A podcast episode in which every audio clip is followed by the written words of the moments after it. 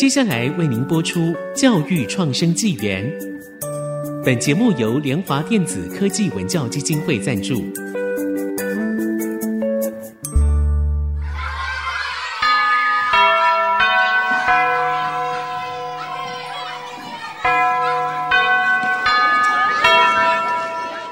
起立！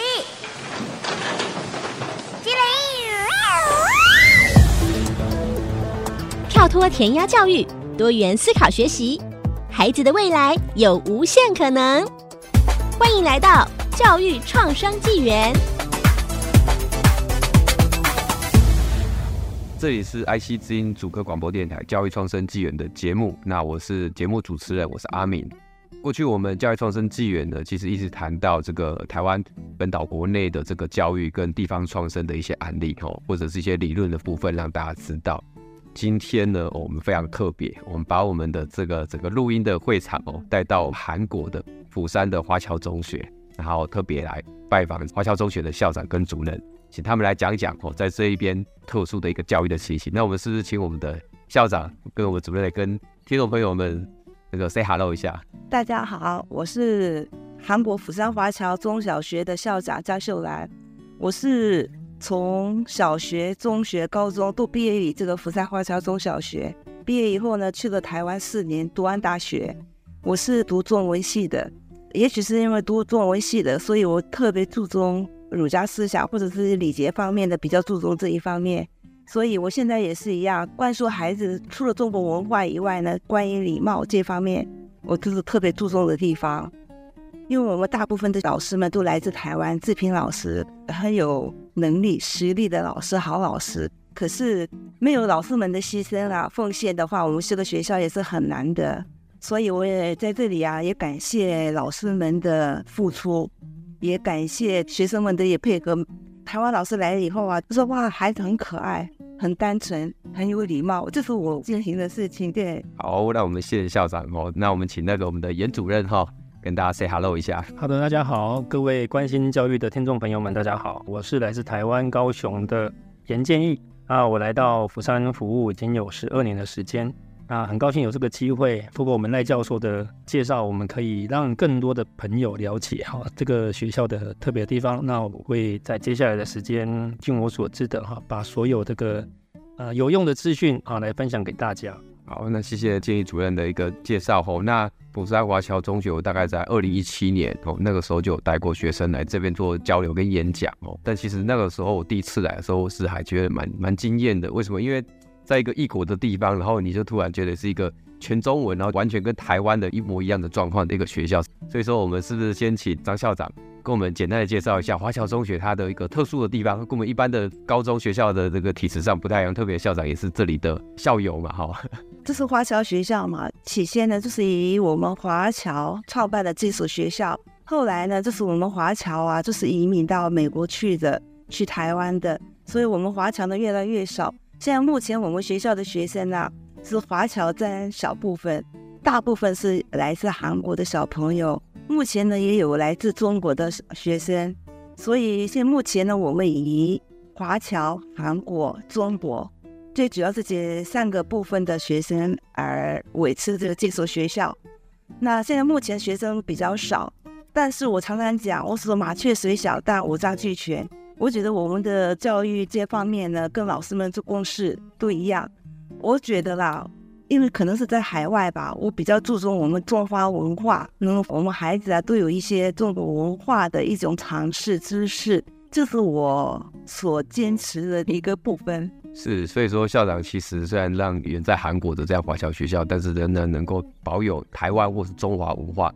那严老师，台湾再过来这边教书也十几年的时间了哈。对于这边，我觉得他应该有对这个学校有特别的一个看法，是不是可以请严老师来跟大家分享一下？是是是，这是离开台湾十二年的时间了。同学们常常问我说：“老师，你为什么来我们学校？然后为什么还不回去啊？”然后我的答案都只有一个哈，就是因为爱，爱华侨学校 这样子。那我相信呢、啊，身为一个老师啊。那一个教育工作者没有爱是没有办法一直走下去的，在这条教育的道路上哦。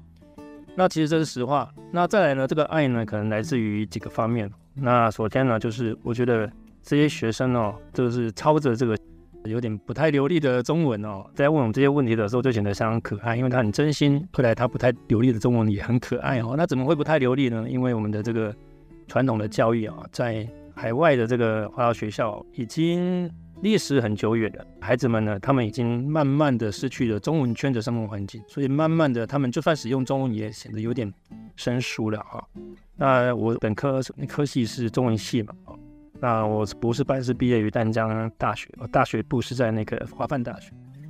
那在这种情感之下，了解到他们其实是缺乏了一个中文的生活的环境，所以呢，我觉得好像这个地方是可以自己能够施上力的地方。那我就想留下来贡献一下自己的所长。那当然也是因为学生很可爱啊。那再来就是呢，让我感到几个比较冲突的点哦，我讲出来可能可以让各位了解一下啊，外侨学校存在的特殊。再来就是我最让我感到惊讶的是，他每天升国旗、唱国歌，甚至呢办升旗典礼啊。那时候呢，他办升旗典礼就是国歌完，接下来国旗歌，接下来还要放梅花梅花 哦来做这个行进歌啊。那我刚来这个学校是十二年前，我好像在十二年前的那一刻又再回到了二三十年前。哦，那就是那种什么氛围，那是种爱国的氛围。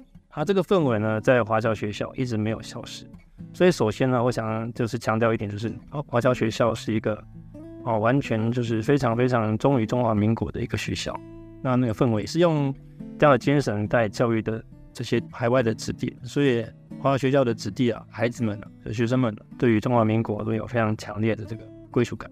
好，这是第一个。第二个是，作为一个中文教育者。我自己觉得，在全世界的中文热的浪潮下，其实我们中台湾并没有得到太多的好处啊。为什么？因为这个所谓中文热，大部分以简体字为主。但是韩国蛮特别的地方是，它本身有自己的汉字文，所以他们对于繁体字的接受度非常高。好，他们甚至呢也能够理解什么？能够理解说啊，其实感觉台湾的中文系、台湾的中文学者似乎啊，好像更有那么一点纯正的那种味道。那种感觉啊，当然这可能是我自己过度的猜测了，但是呢，也可以感觉到是韩国朋友对于这个正体字呢是有他的兴趣在的啊，所以我们学校还有一个特别的地方，就是它是用正体字，就是我们所谓的繁体字，正体字在进行教育的场域。再来就是它所使用的教材，就跟我们台湾的任何一所国高中是一模一样的，我们使用的是南一版教材。那这更特别的地方是什么？是我们的老师几乎全部来自于台湾，所以呢，如果你可以想象嘛，就是说在海外有一个地方，好，它完全复制了台湾的教育教育场域，但是呢，它却是在韩，那它宣扬的是什么？它宣扬的是我们传统的价值，以及什么的，以及我们更进步的这个教学理念，这样，哎，它就是一个这么特别的存在。好，我暂时先介绍到这里。我觉得从那个张校长还有严主任的口中，我觉得看到这个学校跟这边的孩子就是最可爱，然后又是最爱国的学校。因为从我们进来看到那个国旗，真的升起来，就像主任讲的，实在是很不容易啊！哈，而且在这里的话，这些同学们也要克服这些困难，因为这已经不是华语的环境了。但是他仍然要在这个学校，还是要把刚才校长所提到的这个中华或台湾的这些文化传承下去，即便是。不太流利的语言，但是仍然很努力的把它给传承下去。我觉得这种爱国的精神的感觉，是我们在台湾是比较不太容易感受得到哈，因为 毕竟在国内的氛围跟在国外的这样子的氛围是是不太一样。所以即便来了这里两次，其实我每次进来就是有那种爱国的情绪就会高涨起来这样哦。好，那我们这段节目呢就先访谈到这一边，那我们下一段节目继续请校长跟这个主任继续来分享。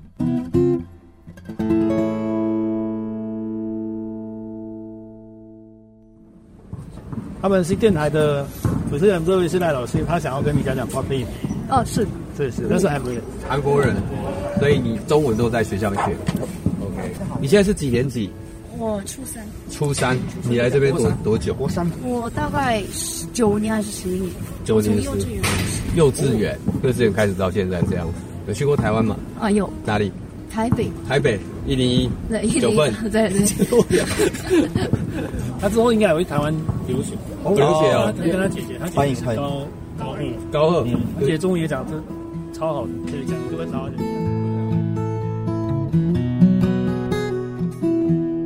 欢迎回到教育创生纪元，我是阿明。刚刚听到的是我在韩国釜山华侨中学参访，随机访问到的韩国人学生。如同节目上半段张秀兰校长提到的，由于华侨入学人数减少，因此也开放给想学习中华文化的韩国学生入学。他们在接受学校教育后，都能很流畅地用中文对谈了。有的人甚至还想到台湾留学呢。接下来，让我们继续听张秀兰校长与严建义学务主任的访谈。教授讲到说，我们学校中文是不是还还像十二年前这样子不太通？哎，是是是，是没有的，因为大部分学生都讲的非常流流利了。OK。然后我，或者你在学校啊可以讲中文呢，学到了嘛，对不对？是，对。或者说你就用中文。我觉得这个很棒，像我们台湾也都有那种地方的台语或客家话，然后我发现这些小孩子对于地方的语言也都都丧失了，失去了这些，所以说也应该要去让他们有机会去讲。像我们小孩子在屏东嘛。我以为这回到屏东之后，他台语会变好，结果没有。那因为大家都还是讲国语，就像校长讲到，就是对中华文化消失会很很担忧这样。其实呢，功课好不好，我就觉得要做人第一啊，成绩得出分数而已啊。我从来跟他们讲，对吧？这个经历就好，或是我要看你学习的态度，并不是说要求你考平均多少分，考第一点，我不要求这一些啊。好啊，我觉得这样子模式状况蛮好。那我想要知道说，这边的韩国的。学生他们会有像台湾的本岛学生那样要去补习，要压力很大那种啊。补习教育者这个盛不盛行的？对对对，他们叫做私教育，嗯，其实非常非常的盛行的。对啊，我记得他跟日本也是不相上下。现在有非常的激烈，激烈。对，但是我们学校的方针并没有那么鼓励，但他们要做，他们要课外加强也没有问题。但我们学校呢，没有这样的风，所以他们在这边等于是用了台湾的教材、台湾的文化、台湾的教育。那他们毕业后会留在韩国？还是说会回去到本岛？他们百分之九十以上的想读韩国大学。OK，我们会针对这些学生呢，特别的加强韩文。哦，要给他们排课，排那个韩文课。是。那像我们华侨、韩国、中国小孩子呢，大部分都是没有到台湾去读书的。对。所以他们呃读台湾的话，因为我们就是接触的就是台湾的教材嘛。对。所以不会觉得很难。所以他等于是说，小学然后到高中在这边念完，然后大学很大部分就回到本岛去念台湾的大学。哦，那这样子他们回去的话，适应上是 OK 的吗？以你们的了解，我们也知道大学跟高中的那种 gap 啊，对，蛮大的，那根本都没有连接下去嘛。是。第一学期的时候，他们就觉得比较困难一点。对。到第二学期的时候，他们就可以跟着开始适应了。那我想知道他们在台湾念完大学之后。通常他们是留在台湾工作，还是回来？他需要的是专业证照，是工作需要证照，对吧？对。依照依照他不同的专业、不同的科系，他需要考取不同的证照，比如说会计师、医师、药师等等的证照，那些都是在当地才有用。对，因为你回到韩国来，你要重新考这个证。哦，好吧。所以呢，一般是就是透过这样的一个体系之后，他们就留在台湾工作。大部分哇，对。我们去年的时候，我们去拜访首尔、汉中还有仁川学校的时候啊。大部分的老师都是他们的校友哦，我也觉得奇怪，为什么我们在这边要找一个华侨老师挺难的，不容易在釜山。对，那为什么首尔用什么方法？那后来我我的一位老师啊，我说老师，为什么我们学校还没有校友回来要是为我们学校服务呢？对，这样好啊，我说怎么好啊？这表示他毕业以后啊，在台湾就找到工作的，因为没有找到工作才回来啊。所以想想啊。也有道理啊，是不是。那虽然我觉得学生去到台湾会有一点不太适应台湾的状况，可是我觉得他们就是有一个韩语的优势。那他们这个优势在台湾有没有帮助他们在工作上或者什么？比如说是做台湾跟韩国的贸易啊，或者什么什么之类。我想在这方面他们绝对是有比台湾任何的学生都还有优势。这个贸易啊，就像是苏美娜。就是我的校友啊，是。他读那个台大中文系嘛，对，他来我们学校来，就是来讲解他那个国际部的一个招生问题的时候，你讲到台大，嗯，很好招生，哎，对对，一说到台大有没有？那些家长啊，就是不管付多少钱，他们愿意是。他们学韩文，所以我们这次韩国过去的啊，他们可以找到这种工作，也可以当翻译。或者是没有，就是就是有这种优势，我就跟他们讲，我说你们多一个多一种语言，是他们就等于有韩文跟中文的这两个的专长。那因为像现在的话，这边的教育有提到，就是跟台湾的课纲一八课纲是同步的嘛，所以在几年前，台湾就等于是经历了一个整个教育的大转变。那当然，这股风也一定会吹到这个华侨学校来。那我不晓得在学校这边接的新的课纲开始，可能在这几年校长或老师有没有学校是怎么样来应对这样的一个课纲的转变，以及有没有发生什么样的一个状况？像这个的方面呢，我其实说实话，我不是很太懂这一零八的那新课纲，可是我就觉得没有，就是由年轻的老师来主导，我来配合，我来支持。我不知道是不是因为是一零八新课纲的原因，还是教学的方式不一样，还是怎么样？我觉得我们孩子啊，就表情很活泼、很开朗啊。嗯、我常常跟他们讲说，学习也可以快乐的学习，我就跟他们讲。我就觉得，我不知道老师的看法是怎么样，我就觉得挺好的哦。其实校长刚才讲的，跟我们前几集节目访谈屏东潮州高中的主任，他讲的是一样的事情。他说，一零八课纲之前，学生每次问问题，没有人会回答你，也没有人会来找你。然后也是一样，他觉得一零八课纲之后，开始会来找你的学生变多，就是像校长讲的变活泼，就是多元的课纲这样子。那不知道我们主任有没有什么样的？这个一零八课纲哈，我个人是非常的认同，虽然它有很多那个批评的声音哈，但是我是觉得大方向应该是完全正确。为什么我这么说？我们这一辈的花了很多的时间在学习，在读书，嗯，对不对？那我们不要讲太远，我们就讲说，高中之前所学的东西，在我们完全大学学业毕业之后还留下多少？我认为有十分之一都算是很棒哦。就是我在高中之前所学的东西，有十分之一人支撑我大学的专业，后来我在这个专业上有一个不错的那个发展。已经十分之就不错的话，是不代表就有十分之九会形成一个所谓的学习的浪费，嗯，对吧？我曾经也就是就听过一个大学的教授这么说啊，给大家听当做一个参考，就是大学教育有没有必要四年来读？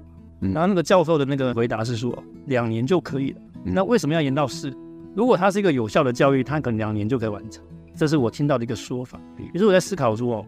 如果我们有这么多学习的浪费，让我们时间跟青春都花去哪里？如果我们可以投资在更有效的地方，那不是更是？所以我在想说，那个我蛮认同这个一零八课纲他那个素养教育，但那个素养应该不只是在纸本上去得到，它应该是透过生活实践哦，你可能自己去思维，然后自己去操作，然后自己去实践，然后去把它内化，不管是内化成你的学识，或是内化成你的力量，都是一种素养，是是不是？那像那这样的话。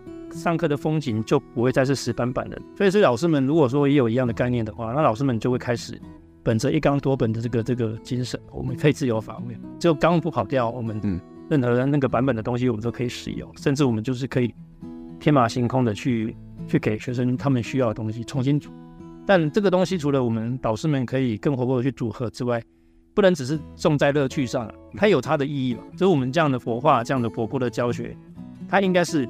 有给同学们更多历练的机会，嗯嗯，啊，通过这个历练的机会，不管是操作啊、实作等等的，或是思维啊等等的，或是那个分组讨论啊、解决问题等等的，这样的一个思维之后，他所得到的，不管是文科知识还是理科知识，都是一个非常印象深刻的一个素养。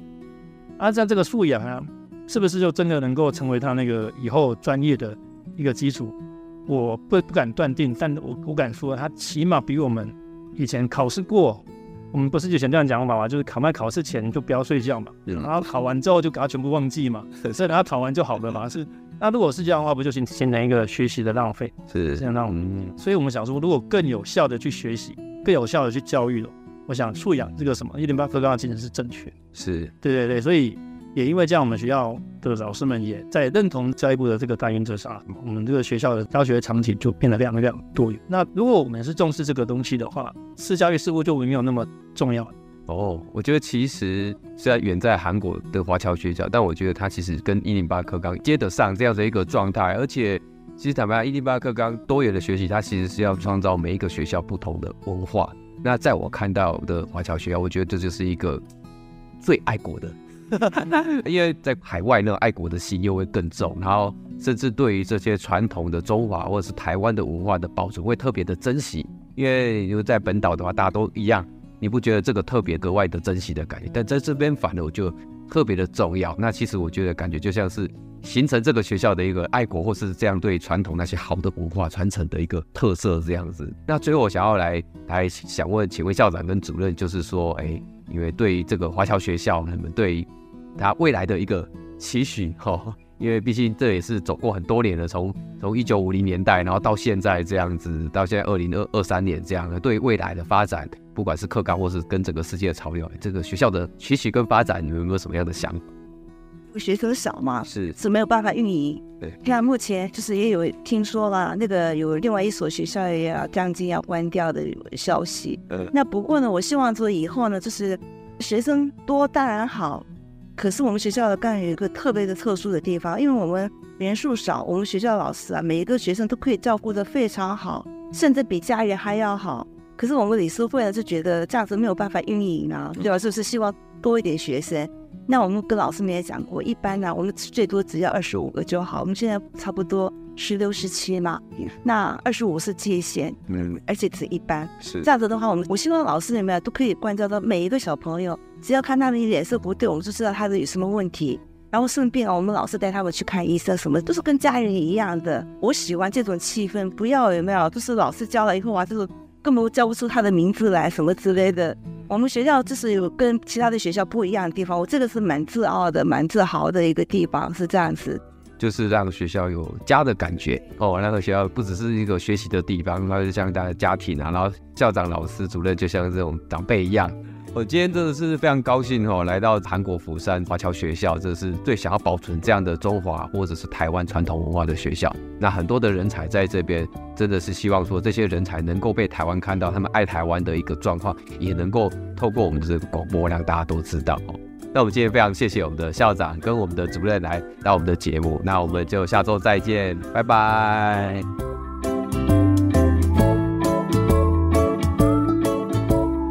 本节目由联华电子科技文教基金会赞助播出。联华电子科技文教基金会以行动播撒教育种子，支持地方创生，培育新时代必备的能力。